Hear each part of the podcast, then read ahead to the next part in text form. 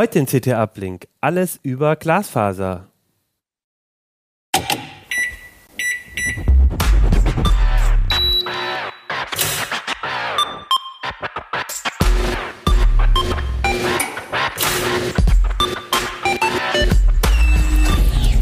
CT Uplink. Hey, herzlich willkommen bei CT Uplink. Mein Name ist Achim Bartschok und ich habe euch eine CT mitgebracht, die CT Nummer 21 und darin geht es unter anderem, das ist hier schön auch auf dem Cover zu sehen, um Glasfaser. Glasfaser jetzt, sonst wird es teuer, steht da drauf.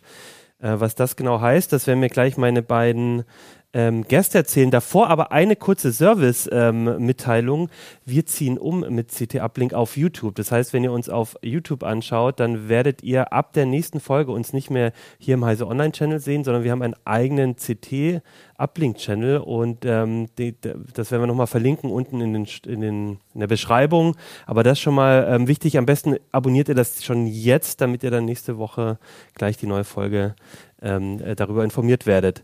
Genau. Aber zum Thema.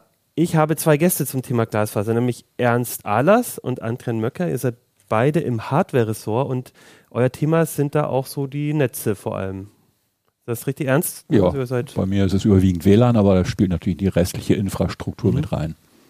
Genau, und Adrian, du bist auch, du bist auch ein bisschen so im Bastelbereich bei genau. der CT auch immer sehr aktiv. Du guckst genau. immer nach eigenen Lösungen auch. Genau, nach eigenen Lösungen, viel OpenWRT, viel Open Source gebastelt mhm. und äh, auch sonst an Internet der Dinge. Genau, und ihr habt beide ähm, viel zu, zu, Glasfaser in der aktuellen CT geschrieben, aber auch in den, in den vergangenen äh, Jahren wahrscheinlich, würde ich sogar sagen, ja. Und ähm, wir wollen heute so ein bisschen über den Ausbau allgemein reden. Wo stehen wir da? Ähm, dann aber auch nochmal auf die Technik gucken, da gibt es ja doch so ein paar Unterschiede und ähm, so ein bisschen in die Praxis gehen. Also was mache ich jetzt, wenn ich Glasfaser vielleicht bekomme? Ähm, wie gehe ich damit um? Wo lege ich es vielleicht äh, auch ins Haus, vielleicht wo nicht? Was ist da wichtig? Bevor wir damit loslegen, gibt es aber noch einmal kurz ein Wort von unserem Sponsor. Du bist auf der Suche nach einem Job in der IT-Branche und brennst darauf, Hightech für Millionen von Menschen zu schaffen? Abwechslungsreiche Aufgaben sind genau dein Ding und langweilige Routine ein rotes Tuch? Dann bist du bei AVM goldrichtig. Du kennst schon das Produkt, denn Fritz steht in fast jedem Haushalt. Und das seit über 30 Jahren. Gestalte gemeinsam mit AVM die Zukunft und entwickle Hard- und Software für Internet und Smart Home. Schau jetzt vorbei unter jobs.avm.de. Ja, und wenn wir, wir legen jetzt los mit dem Thema. Ich würde als erstes mal fragen, wie sieht es denn bei euch so aus? Habt ihr schon zu Hause Glasfaser? Andrian? Jein. Also bei mir ähm, ist es tatsächlich äh, daran gescheitert, dass äh, die entsprechende Genehmigung des Vermieters noch nicht da war. Aber es liegt vor der Tür. Also es liegt praktisch an der Außenwand, ist schon der Verteilerkasten montiert. Es muss nur noch hochgelegt werden. Ich hoffe, das passiert jetzt irgendwann im Oktober. Und ja, dann ist bei mir auch Glasfaser da. 500 Megabit habe ich gebucht. Einfach mal, um zu schauen, wie sich das so anfühlt. Vorher hatte ich jetzt 200. Ähm, mehr ging über die Telefonleitung nicht.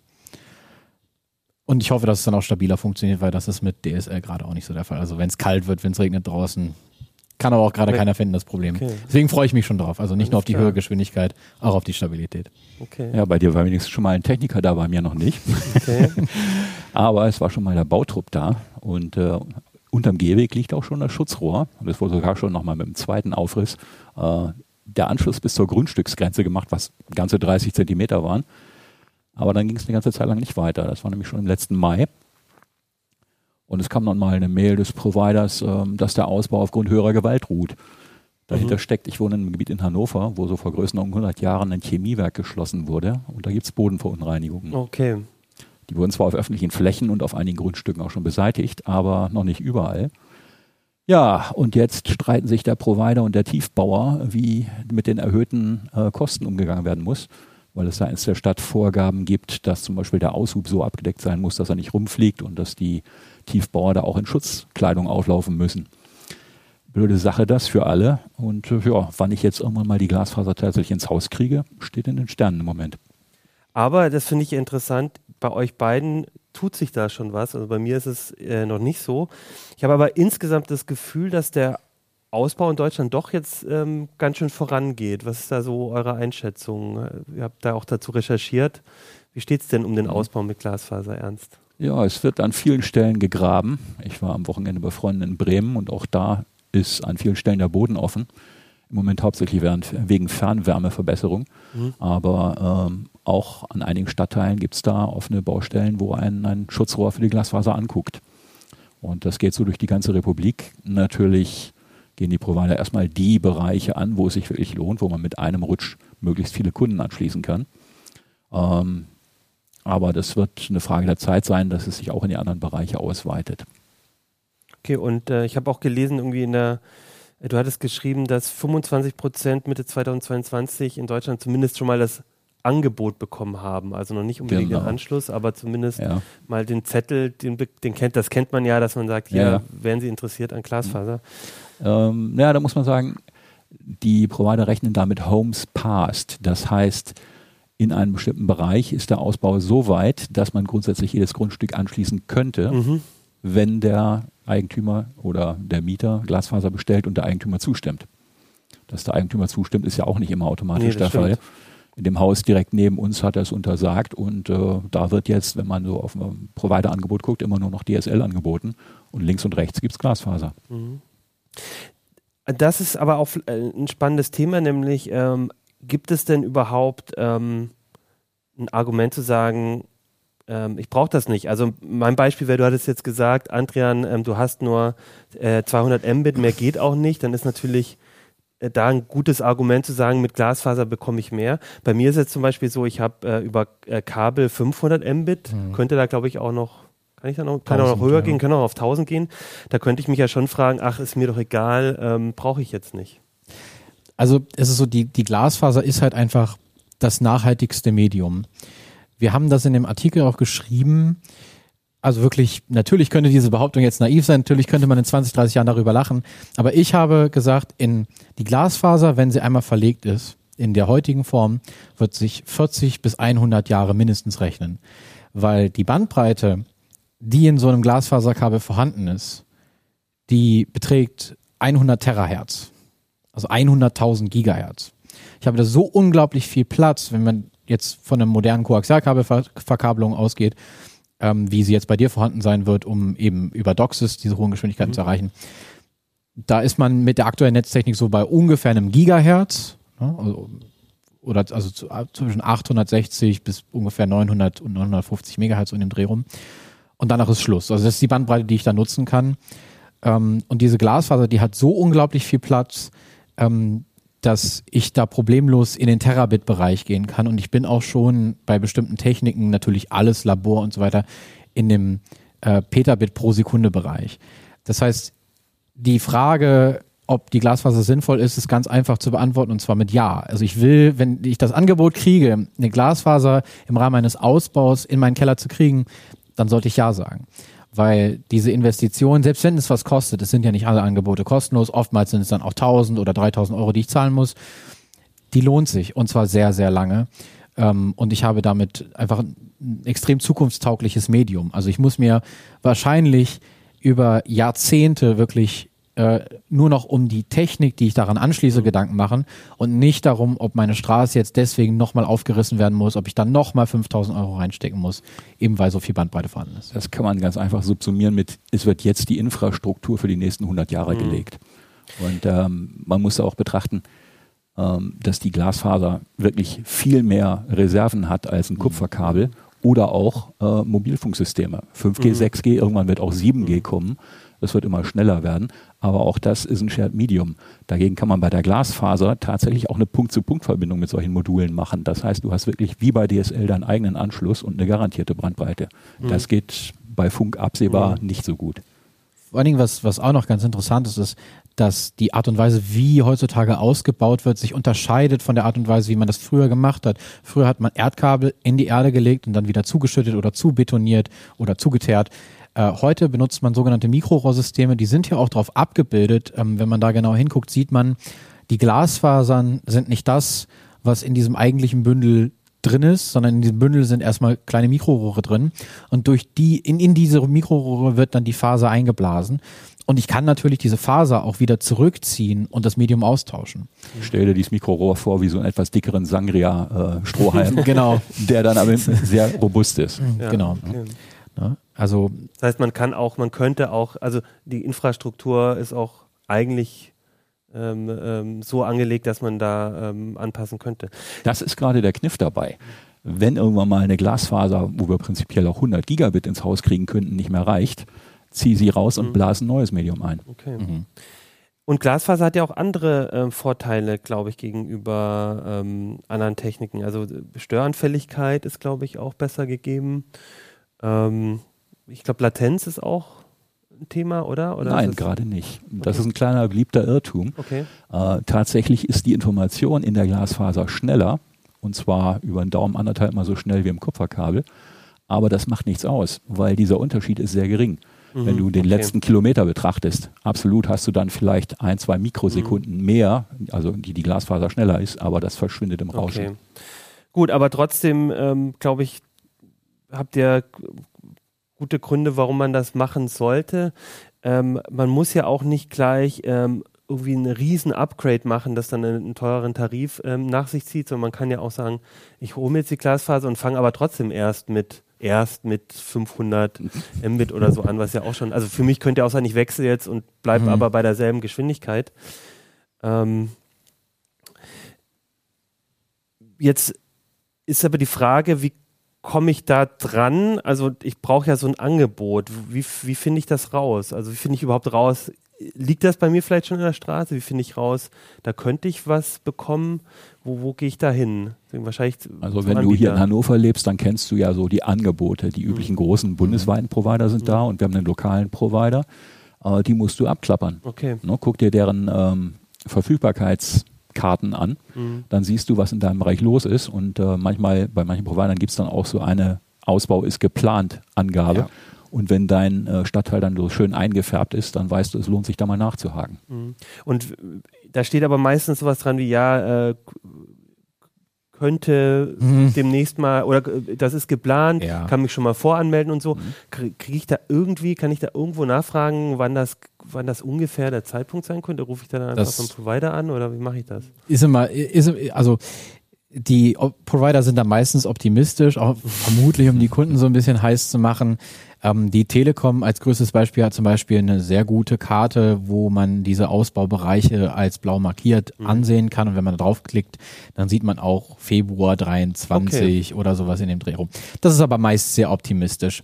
Ähm, dadurch, dass ja die, die, die Verteilung bei uns auf der Straße nicht standardisiert ist in Deutschland, ähm, stoßen die Tiefbauer immer wieder auf irgendwelche Überraschungen mhm. und brauchen in der Regel dann nochmal ein bisschen länger. Es kann sich also wirklich um Monate, Wochen oder Monate wirklich verzögern. Und diese Terminangaben, die man da findet, die sind teilweise auch gleitend. Wie bei dir. Wie bei mir, ja. weil da einfach nicht klar ist, wann ja. sie einen Tiefbauer finden, der das machen kann. Ähm, dazu aber abgesehen davon, ähm, jetzt bin ich raus, ich wollte gerade was anfügen.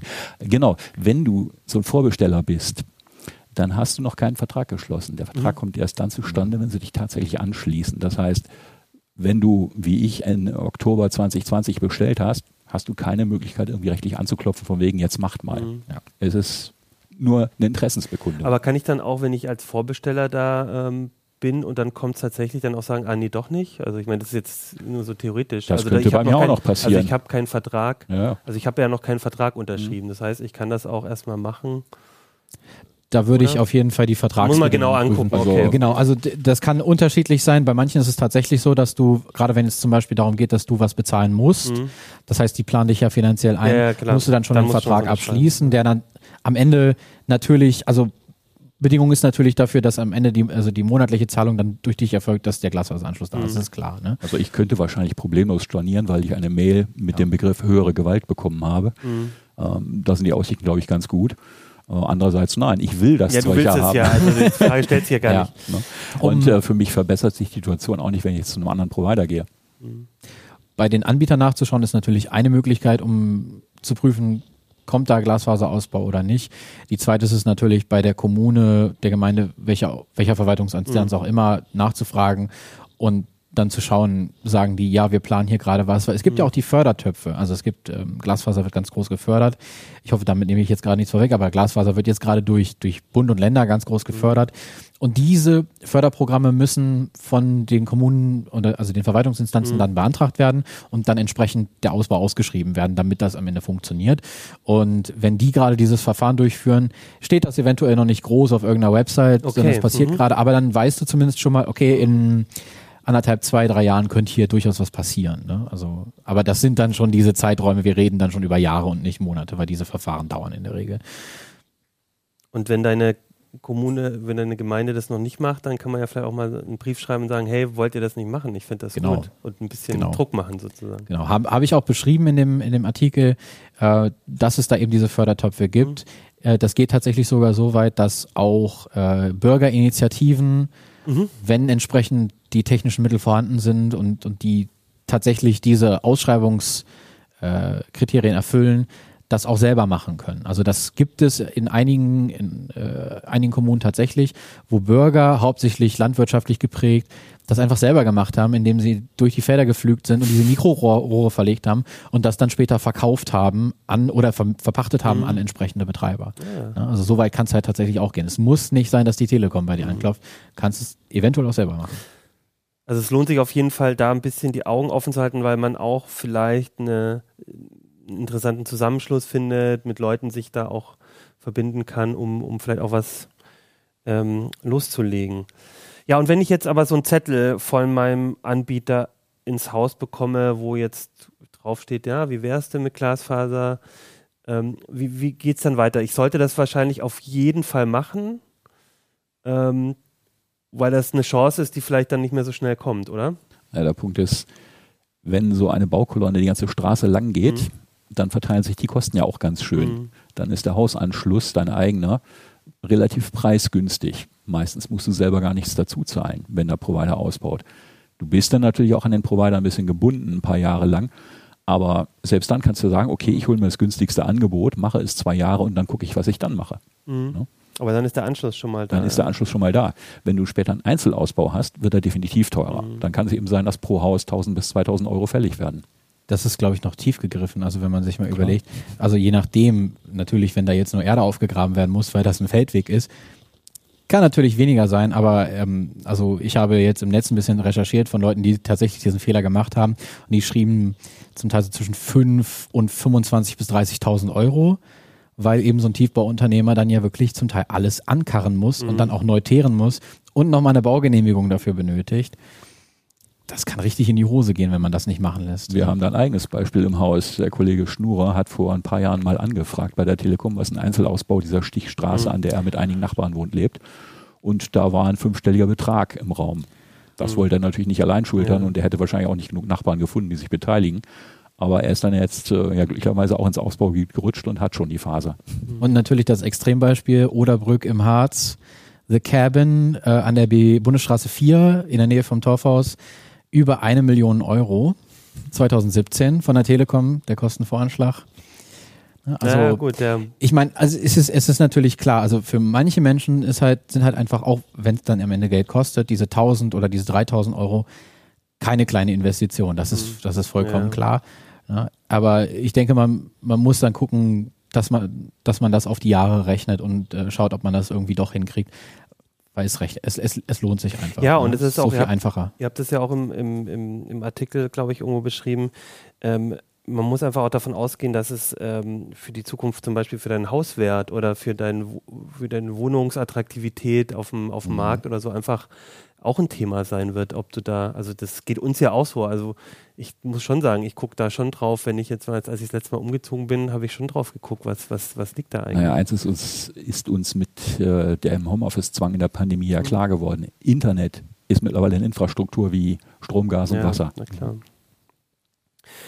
Äh, ich habe noch so als letztes in dem Bereich noch die Frage, ähm, wer ist überhaupt der Anbieter da? Also ihr habt schon gesagt, das sind die großen überregionalen, also was wie Telekom, aber ähm, dann gibt es oft lokale Anbieter noch. Gibt es da einen großen Markt oder muss ich eigentlich davon ausgehen, wenn ich, wenn bei mir jetzt ausgebaut wird, dann werde ich auch erstmal nur einen Anbieter haben können?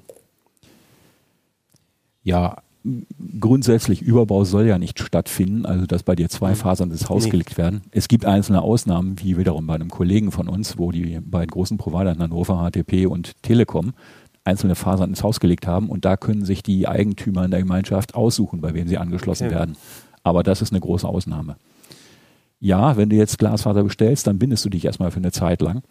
Und das ist natürlich für die Hausbesitzer noch interessanter. Ich habe da einen Fall aus der Hotline, äh, wo ein Leser gesagt hat, ich habe Glasfaser wieder gekündigt, weil im Vertrag drin steht 20 Jahre. Das bezog sich aber nur auf die Duldung der Installation durch den Eigentümer. Also so, okay, ja, man sollte schon aufpassen, was mhm. man da sieht. Ähm, aber grundsätzlich ist es so, dass du von zwei Jahren Mindestlaufzeit ausgehen musst. Mhm. Und dann hast du die übliche Kündigungsfrist. Und ich kann aber auch nicht sagen, ich kündige jetzt also ich, wenn ich jetzt den Anbieter wechsle, kann ich aber nicht sagen, jetzt weil ich Glasfaser kriege, kann ich meinen meinen alten Vertrag ähm, einfach so kündigen und, ähm, und muss die Laufzeit nicht weiter berücksichtigen, sondern wenn ich jetzt schon gerade was gemacht habe mit Kabel und da zwei Jahre Laufzeit habe, dann kann ich, dann ist das jetzt kein außerordentlicher nee, Grund, um, um zu sollte wechseln. Man, ne? Sollte man beachten, wenn du jetzt von einem anderen Medium wechselst, sei ja. es DSL, sei es Internet per ja. TV-Kabel, also DOCSIS, ähm, und hast dabei einen Anbieterwechsel, dann gelten die üblichen Laufzeiten. Ja, also wenn die Restlaufzeit beim Kabel noch 18 Monate sind, dann kannst du nicht sagen, ich möchte Glasfaser, aber zum so und so vielen angeschlossen werden. Was halt das Problem ist in, in, in Deutschland ist zum Beispiel, äh, ist, dass wir halt wirklich äh, ja eben diese privatisierten mhm. Infrastruktur, also diese privatisierten Glasfasernetze haben, die dann eben auch dem Anbieter gehören. Ich komme da halt wirklich nicht raus, wenn der einmal mein, mein Glasfaseranschluss gebaut hat, dann ist diese Glasfaser eben natürlich bei mir im Haus, aber sie gehört eben dem spezifischen mhm. Anbieter. In der Schweiz oder in Schweden zum Beispiel ist das anders. Da gibt es dann Verteilerzentren, wo alle Anbieter drin sind und dann kann man sich von A nach B stecken, weil da eben die Schränke aufgelegt sind. Ähm, geht halt hier leider nicht. Also ich muss mich dann wirklich damit zufrieden geben, dass ich eben dann spezifisch bei HTP oder bei der Telekom oder bei mhm. Wobcom oder bei wie auch immer bin. Und äh, was ist so mit den Kosten? Gibt es da so eine Art Aufschlag, dass ich jetzt eine modernere Technik habe? Also wenn ich jetzt, sage ich mal, 500 Mbit über Kabel oder 500 Mbit über Glasfaser dann habe, zahle ich dann erstmal mehr für Glasfaser oder machen das die Provider so, ähm, egal welches Medium, zahlst du denselben Tarif? Also da musst du in die äh, Tarifübersicht gucken, die Kollege Mannsmann zusammengestellt hat im Heft.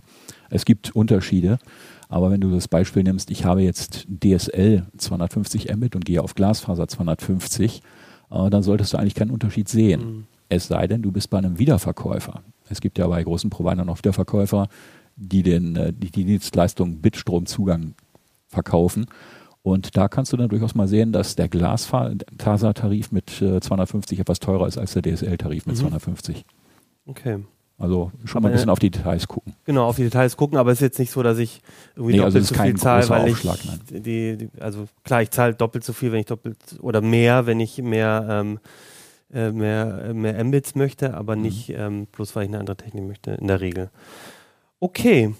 Ähm, dann würde ich vorschlagen, gehen wir mal so ein bisschen jetzt näher in die Technik rein. Davor würde ich aber noch einmal unseren Sponsor zu Wort kommen lassen. Du bist auf der Suche nach einem Job in der IT-Branche und brennst darauf, Hightech für Millionen von Menschen zu schaffen? Abwechslungsreiche Aufgaben sind genau dein Ding und langweilige Routine ein rotes Tuch? Dann bist du bei AVM goldrichtig. Du kennst schon das Produkt, denn Fritz steht in fast jedem Haushalt und das seit über 30 Jahren. Gestalte gemeinsam mit AVM die Zukunft und entwickle Hard- und Software für Internet und Smart Home. Schau jetzt vorbei unter jobs.avm.de. Ja, Andrian Ernst, lass uns mal ein bisschen über die Technik sprechen. Ihr habt ja auch ein bisschen was mitgebracht, also vielleicht so mal grundsätzlich ähm, so ein Glasfaser ähm, sieht ja erstmal sehr unscheinbar aus. Eine relativ dünne Kabel, die sind aber meist noch mal in so Strängen dann gesammelt. Ne? Also die eigentliche, eigentliche Glasfaser wirst du wahrscheinlich nicht sehen können. Mhm, die, die hat ja nur ja. 0,009 Millimeter Durchmesser. Mhm. Ähm, der Rest ist sozusagen mhm. ein Schutzrohr.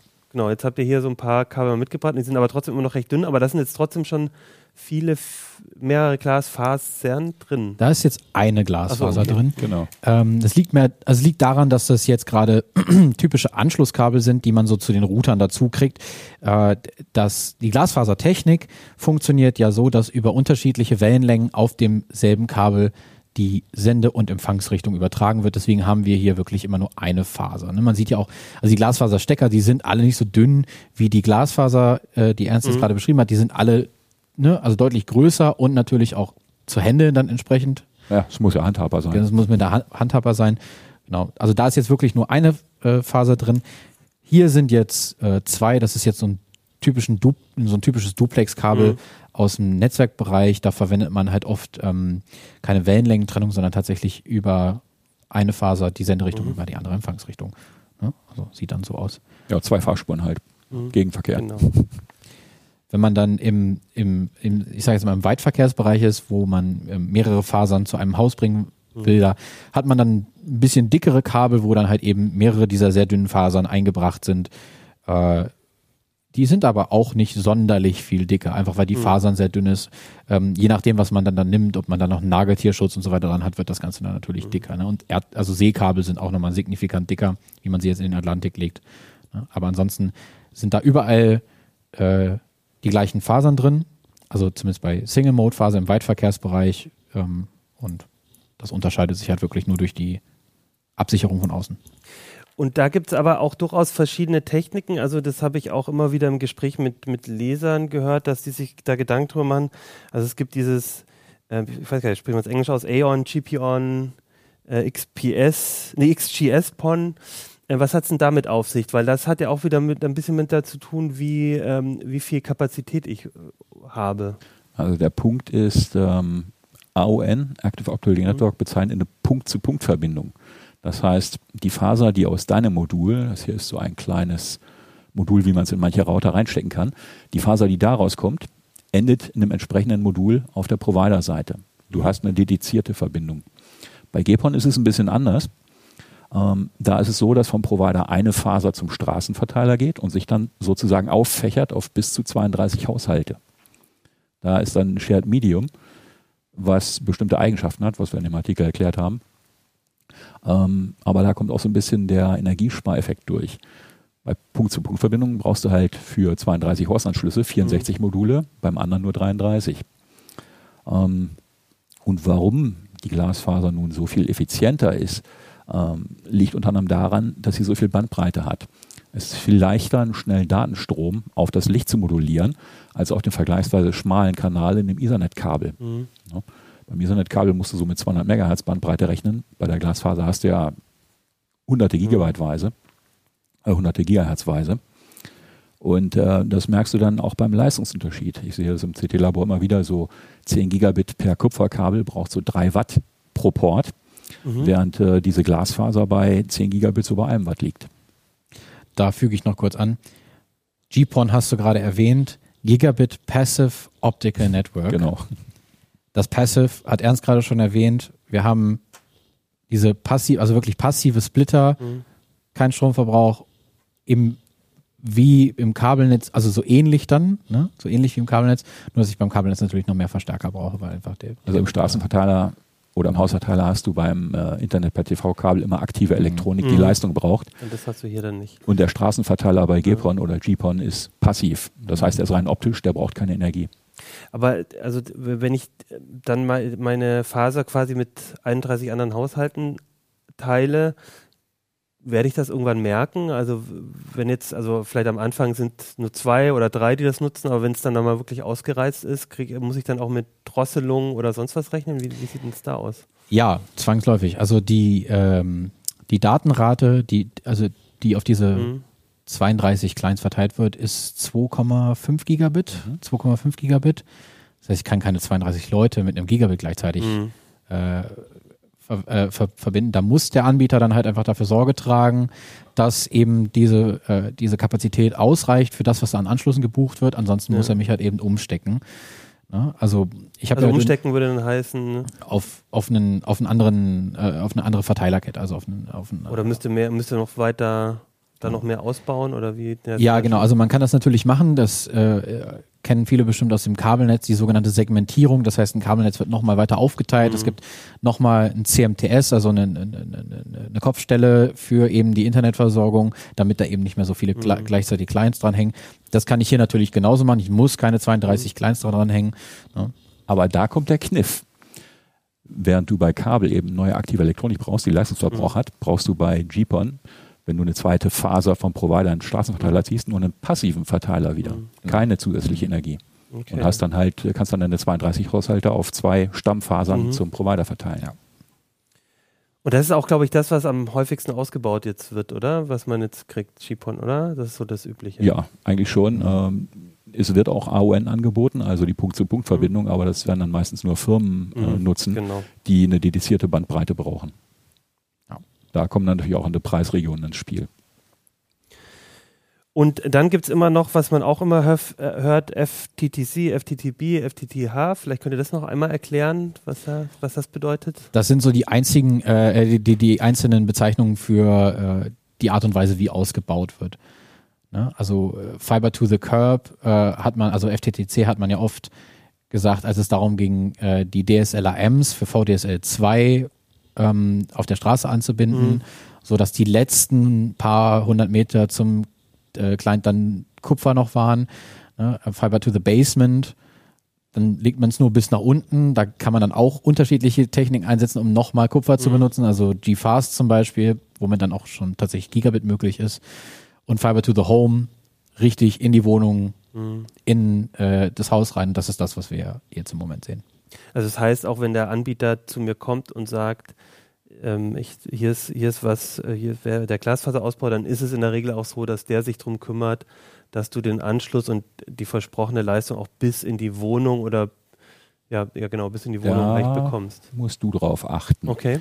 Äh, ich habe mir sagen lassen, dass im Moment äh, manche Kolonnen unterwegs sind, die deiner Haustür Glasfaser-Internet verkaufen wollen, was dann aber nicht automatisch bedeutet Glasfaser bis in die Wohnung. Mhm. Es könnte auch Fiber to the Building sein, unten der äh, Kupferverteiler und von da aus geht es dann nochmal über die letzten Meter per Kupfer weiter. Ist ja aber auch durchaus. Ist möglich, auch schnell, kann oder? auch bis zu einem Gigabit liefern, aber ist nicht so energieeffizient wie die Faser mhm. bis in die Wohnung. Was auch, was auch auf dem im, im, im Spiel ist, ist Kabel-Glasfaser-Technologie. Mhm. Das ist im Endeffekt von Vodafone Kabel beziehungsweise vorher Kabel Deutschland aufgemacht worden, dieser Begriff, ähm, der halt einfach beschreibt, ja, ich habe eine Glasfaser, die geht bis zu dieser Kopfstelle mhm. und von dort aus ist Kupfer. Also im Endeffekt ein Marketingbegriff, um Leute so ein, ich will jetzt hier nichts unterstellen, aber ne, um eben was zu suggerieren, äh, was aber völlig normal ist in der Weitverkehrstechnik. Also wir haben seit Anfang der 80er Jahre ist eigentlich die Glasfaser das Standardmedium in der Weitverkehrstechnik. Ähm, und hätten bestimmte Regierungen da auch nicht gefuscht, hätten wir jetzt schon Glasfaser in jedem Haus, schon seit Jahrzehnten. Jetzt geht's halt gerade erst so richtig los, dass es wirklich bei den Endkunden ankommt. Die Glasfaser ist, ne, wie gesagt, völliges Standardmedium in der Weitverkehrstechnik mhm. und nichts Besonderes, womit man da noch werben kann. Aber jetzt mal angenommen, bei mir ist es so, dass aus irgendwelchen Gründen oder vielleicht spielt ja auch mal der also ein Vermieter nicht mit oder eine Hausgemeinschaft oder so. Also wenn ich das Glasfaser zumindest unten im Keller habe oder bis zum Verteilerkasten, dann kann ich damit auch, also dann kann es trotzdem für mich sich rentieren, das zu machen, auch wenn ich jetzt nicht bis in meine Wohnung das reingezogen bekomme. Muss ich dann halt wahrscheinlich von Fall zu Fall irgendwie gucken, wie es, wie es dann funktioniert. Weil ich glaube, die Fälle gibt es schon dass du halt damit dann ja, das organisieren klar. musst. Also wenn bei uns bis ins Haus die Faser gelegt würde, könnte ich in meiner Wohnung, der ich, in der ich mit äh, vier Menschen lebe, mhm. ähm, durchaus ein Gigabit bekommen. Mhm. Ähm, Im Moment ist das Angebot aber beschränkt auf DSL per Telefonleitung bei 100 Mbit. Mhm. Ja, die kommt halt von etwas weiter weg. Mhm. Unser Router sagt dazu Größenordnung 200 Meter Leitungslänge. Und äh, da ist auch kein Ausbau auf 250 Mbit, also Supervectoring, angekündigt. Okay. Also Würde sich ja auch für den Provider nicht rentieren, wenn er uns ja Glasfaser legen will. Hm. Das lohnt sich schon, das zu machen, auch wenn ich noch keine Möglichkeit habe, das nach oben zu legen, eben weil ich das vielleicht bei der nächsten Renovierung mhm. auch machen kann. Also in dem Beispiel von dem einen Kollegen jetzt, da ist es ja tatsächlich so gelaufen, dass die sich eine eigene Glasfaserverteilung im Haus bauen lassen haben und dann die Glasfasern vom Provider reingekommen sind, so dass man dann auch beliebig stecken kann. Also ich kann auch, ich habe diese zwei Provider im Keller und kann eben stecken. Das ist für Mehrfamilienhäuser sehr sinnvoll, weil da haben wir auch schon von Zankereien gehört, dass wenn jetzt tatsächlich ein Anbieter in das Haus reinkommt und sagt, ich baue bis nach oben aus, dass ihm dann auch die ganze Technik bis okay. nach oben wird. Und wenn das dann ein an, anderer Anbieter ankommt, der vielleicht ein besseres Angebot mhm. für dich hat, dann kannst du den nicht nutzen, weil die Technik der Hausgemeinschaft nicht gehört oder deinem Vermieter, sondern eben diesem Anbieter und der sagt natürlich, nein, nein, der andere Anbieter, der darf da nicht drauf. Nun hat der Kollege natürlich gerade davon profitiert, dass sie einen Neubau errichtet haben. Ja, okay. Da ist das aber, einfach. Aber das wäre auch nochmal ein Argument zu sagen, ich kümmere mich da auch selbst drum, mache auch diese Investition, weil das zahlt ja dann der Anbieter auch nicht, mhm. äh, um, um, um, um das im Haus dann mich selber drum zu kümmern. Mhm, genau, das wäre jetzt auch nochmal die Frage, was kann ich denn tun, wenn ich jetzt, also vielleicht habe ich jetzt noch kein Glasfaserangebot, aber ich bin gerade am Neubau, saniere gerade, äh, wie auch immer. Ähm, was würdet ihr denn da vorschlagen, was man tun sollte, um sich da gut vorzubereiten? Kabelwege schaffen natürlich. Okay. Also sorg dafür, äh, dass du im Haus Steigkanäle für Kabel hast, wo du auch später nochmal leicht eine Leitung mit reinlegen kannst. Dann bist du auf alles vorbereitet. Das muss nicht unbedingt Aufputz sein. Also so ein Aufputzkabelkanal, der stört ja auch manchmal. Ähm, leg halt in die Wände, wenn du eh gerade am Errichten bist mhm. oder Grundsanieren, äh, hinreichend äh, großen großes Rohr, wo du dann äh, die Leitung auch, durchziehen kannst. Auch diese Leitung ja. kommen, ja. Das erfordert ein bisschen Planung, das kostet auch ein bisschen Geld, aber das ist eine Investition für die nächsten 30, 40, 50 Jahre. Auf jeden Fall. Das ist das, was ich halt wirklich als Minimum erachten würde. Wenn da noch Geld über ist, würde ich sagen, lass dir auch gleich Glasfasern legen, weil dann kannst du sie wirklich direkt okay, also unten Genau, also äh, das, das kann man nochmal sagen. Also die, diese Faser, die hier zum Einsatz kommt, diese OS2, es gibt dann noch mhm. von der Internationalen Telekommunikationsunion Standards, aber die decken sich größtenteils. Mhm. Das ist standardisierte Faser. Das ist das, was überall zum Einsatz kommt. Ich kann einfach sagen, ich lasse mir jetzt mein Haus ausbauen mit Single-Mode-Fasern, vier Stück pro Wohnung zum Beispiel, ähm, und lasse die unten an einem Patchfeld oder an so einem Verteilerkasten, mhm. je nachdem, äh, auflegen. Und wenn dann die Glasfaser kommt, dann lasse ich das einfach aufstecken. Dann ist alles da und dann genau. habe ich auch nicht das Problem, dass in fünf Jahren irgendeiner kommt und die Technik nicht kompatibel ist. Aber wenn du sanierst, dann vergiss das Kupfer nicht, denn wir werden für die interne Vernetzung von Geräten im Haus noch einige Jahrzehnte Kupfer brauchen. Es ist äh, halt deutlich günstiger äh, in der Herstellung und auch im Betrieb bei moderaten Datenraten. Ob, ob, die Optik ist dann schon ein bisschen aufwendiger und vor allem sind die Leitungen auch anfälliger und ganz wichtig, wenn du Geräte betreibst, die Energie brauchen, Access Points oder Telefon mhm. oder Überwachungskameras, die kannst du über ein Kupferkabel mitspeisen, mit über die Optik natürlich nicht. Mhm. Das ist das, was, äh, genau, also da muss man unterscheiden zwischen Mehrfamilienhäusern, wo wir ja gerade waren, und dem Einfamilienhaus. Beim Einfamilienhaus sage ich auch Kupfer. Es gibt, mhm. also wir sehen keine Tendenz, mhm. dass Endgerätehersteller jetzt von diesem typischen R45 Kupferport irgendwie auf Glasfaser mhm. wechseln. Es passiert effektiv nicht und wie Ernst gerade schon sagte mit PoE, äh, also Power over Ethernet kann ich Telefone versorgen, Access Points und Kameras und was weiß ich nicht was. Das ist deutlich sinnvoller, als das gesamte Haus zu verglasen. Nur was, genau, also was man bei den, bei den Wohnungen, wo du gerade sagtest, nochmal mit der Technik inkompatibel, ähm, nochmal dazu sagen kann, ist, wir haben hier zum Beispiel gerade ein Adapterkabel, das geht hier von äh, LC, das ist diese, dieser kleine Stecker, der im Moment sehr üblich ist, wie man hier sehen kann, das sind auch LC-Stecker, auf einen etwas älteren SC. Also es gibt eigentlich immer Adapterkabel, mhm. wenn sich da was ändert, wenn der, der, Trend zu einem anderen Stecker geht, weil man ja auch Bestandsinstallationen hat in größeren Firmen zum Beispiel. Also da machen wir uns eigentlich keine Sorgen, dass es da Probleme geben wird, weil sowas kriegt man eigentlich immer und die sind extrem günstig, diese okay. Kabel. Also das hat jetzt, glaube ich, hier noch nicht mal drei Euro gekostet. Aber ihr nehmt mir tatsächlich das vorweg, was ich als nächstes sagen wollte, nämlich jetzt sage ich mal, unser Haus ist, die, der Altbau oder das Einfamilienhaus, was auch immer, ist jetzt versorgt. Der Glasfaser geht jetzt sogar bis in die Wohnung rein oder bis zu meinem ähm, ins Haus rein. Dann kommt als nächstes ähm, jetzt ein Modem oder Router. Was, wie, wie geht es da weiter? Also du kriegst erstmal vom Provider in die Wohnung gesetzt eine passive Dose, wo du deinen Glasfaserstecker zum Router reinsteckst dann hast du mehrere Möglichkeiten. Andi hat gerade so ein kleines schwarzes Kästchen in die Hand genommen. Mhm. Das ist ein sogenanntes Glasfasermodem. Ist natürlich nicht nur ein schlichter mhm. Umsetzer, also Optik Handteller, elektrisch. Ne? Handteller ja. groß. Handteller groß, genau. Ja. Braucht so zwei bis vier Watt. Aber da ist auch ein kleiner Mikrocontroller drin, über den der Provider äh, Fernabfrage machen kann, gucken, ob die Faserstrecke lebt mhm. und wie die Parameter sind und eventuell auch Service machen. Ähm, und da kannst du dann prinzipiell jeden Router anschließen, der einen Ethernet-Port für den Internetzugang hat. Mhm. Und natürlich das Protokoll deines Providers spricht. Das steht dann in der Leistungsbeschreibung oder in der Schnittstellenbeschreibung beim Provider. Ähm, da hast du natürlich dann viel Flexibilität. Kannst du deinen alten Router vielleicht sogar kannst weiter wahrscheinlich weiterverwenden. Ja. Das ist in vielen Fällen möglich, ja. ja. Aber hast natürlich einen zusätzlichen Verbraucher von zwei bis vier Watt mhm. auf der Stromrechnung. Und da Internet ja meistens dauernd läuft, sind das dann halt mal so 10 Euro im Jahr über den Daumen. Wir können das hier gerade nochmal in die Kamera halten und beschreiben. Also wir haben hier diesen LC-Port, über den wir auch gerade sprachen, dann den normalen mhm. RJ45 äh, Kupferport, also ein stinknormaler Ethernet, mhm. äh, Gigabit Ethernet-Anschluss und dann halt noch der für die Stromversorgung, mhm. einen 12 Volt Stecker. Genau. Ne? Also man wird es jetzt wahrscheinlich nicht genau sehen, aber man, genau. ihr kennt ja alle die, die Anschlüsse. Also relativ kompakt, da geht es wirklich nur darum, dann weiterzugeben an, an den, genau. an den genau. Router. Dann hast du natürlich auch Router wie hier diese Fritzbox, wo es diese Steckmodule gibt. Zu den Steckmodulen gibt es hinten auf der Rückseite. Wie so ein USB-Stick So einen kleinen Schacht, ja. ja. Da steckst du das Ding einfach rein, je nachdem welchen Netzwerktyp du hast, AON oder GPON. Und in das Modul kommt dann wiederum die Faser. Okay. Ne? Das ist natürlich auch sehr flexibel. Und dann kannst du aber alle deine Geräte direkt dort anschließen. Und der Rest WLAN und geht alles. wie üblich genau. an, an den Router, genau. Ähm, was aber der Witz bei diesem Gerät ist, ähm, die ist auch schon auf 10 Gigabit vorbereitet. Mhm. Ich habe auch schon mal ein aktives 10 Gigabit Modul drin gehabt und dann tatsächlich ins interne Netz mal zweieinhalb Gig übertragen können. Äh, ich habe das halt nur mit einem Rechner im LAN probiert. Mhm.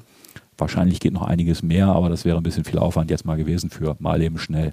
Das ist dann jetzt eine dedizierte Glasfaser-Fritzbox? Genau, genau. Ne, eine dedizierte Glasfaser-Fritzbox aus der neuen Serie. Wie heißt die Serie? 5530 und 5590. Okay. So. Und ähm, der Punkt ist, man braucht dann später, wenn der Provider mal 10 Gigabit über die Faser mhm. anbietet, nur das Modul zu tauschen. Die Faser bleibt dieselbe und er muss dann halt bei sich in der Zentrale nochmal das mhm. Modul tauschen und dann würde dieser ganze Strang, wo du mit deinen weiteren 31 Haushalten dran bist, äh, 10 Gigabit kriegen. Das ist schon sehr schon vorbereitet. Ja. 10 GPON. Genau. Ne? Was ich wichtig finde zu sagen ist, äh, wenn man jetzt nicht gerade viel Datenrate über WLAN, WLAN, WLAN ist auf jeden Fall ein Thema, wo man sagen kann, da lohnt es sich, einen neuen Router zu haben, wenn man die ganze Datenrate per WLAN nutzen will. Wenn man jetzt das nicht gerade hat, ich zum Beispiel bei mir zu Hause, ne, natürlich bin ich Netzwerker, natürlich möge man denken, ich kaufe immer das Neueste, tue ich aber nicht. Ich habe zum Beispiel ja jetzt auch einfach eine, eine einfache Fritzbox 7520, die reicht für mich völlig, völlig aus. Ich werde das erstmal testen mit den 500 Megabit, ähm, weil ich dieses Modem einfach gratis kriege. Ich musste nur den mhm. Versand zahlen. Ähm, und das ist das, was jeder eigentlich bei sich zu Hause erstmal ausprobieren sollte. Wenn der Router ähm, einen, entweder einen dedizierten mhm. WAN Ethernet-Port hat oder eben LAN 1 umwandeln kann, reicht das für mich eigentlich. Ne? Auch im Sinne der Nachhaltigkeit und es ist ja auch ein Kostenfaktor. Ich weiß nicht, wie teuer die ist. 200 die Euro. liegt so irgendwo über 200 Euro, ja. Ja, genau. Einfach erstmal ausprobieren, weil viele Router haben vielleicht nicht das modernste WLAN, aber tatsächlich schon relativ schnelle Prozessoren. Mhm. Und da gehen dann auch eventuell die 500 Megabit problemlos mhm. durch. Ne?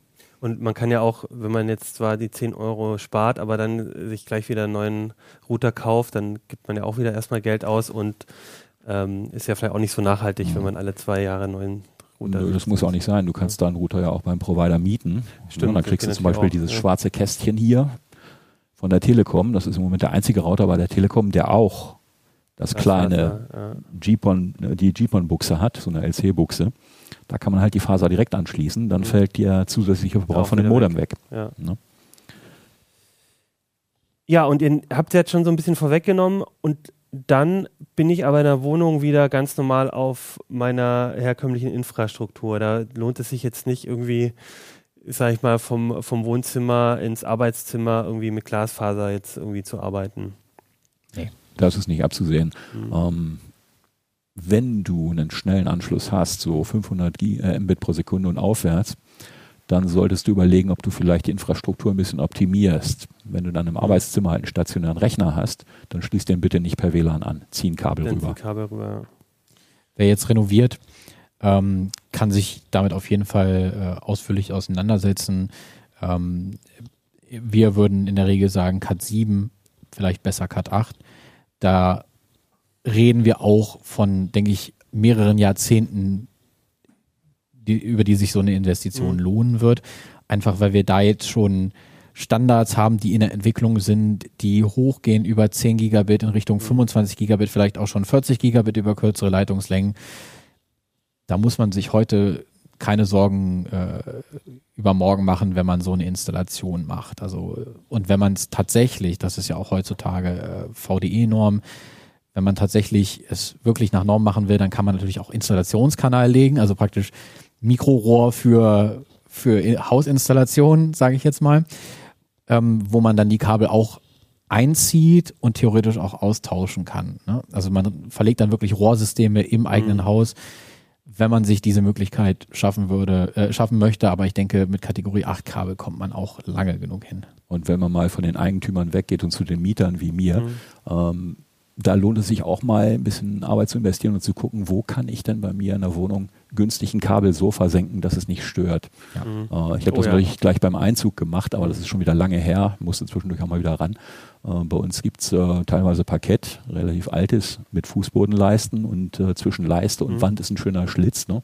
Da muss man halt einmal, wenn Alles die Wohnung gerade leer ist, aufmachen, Kabel verlegen und freut sich dann später.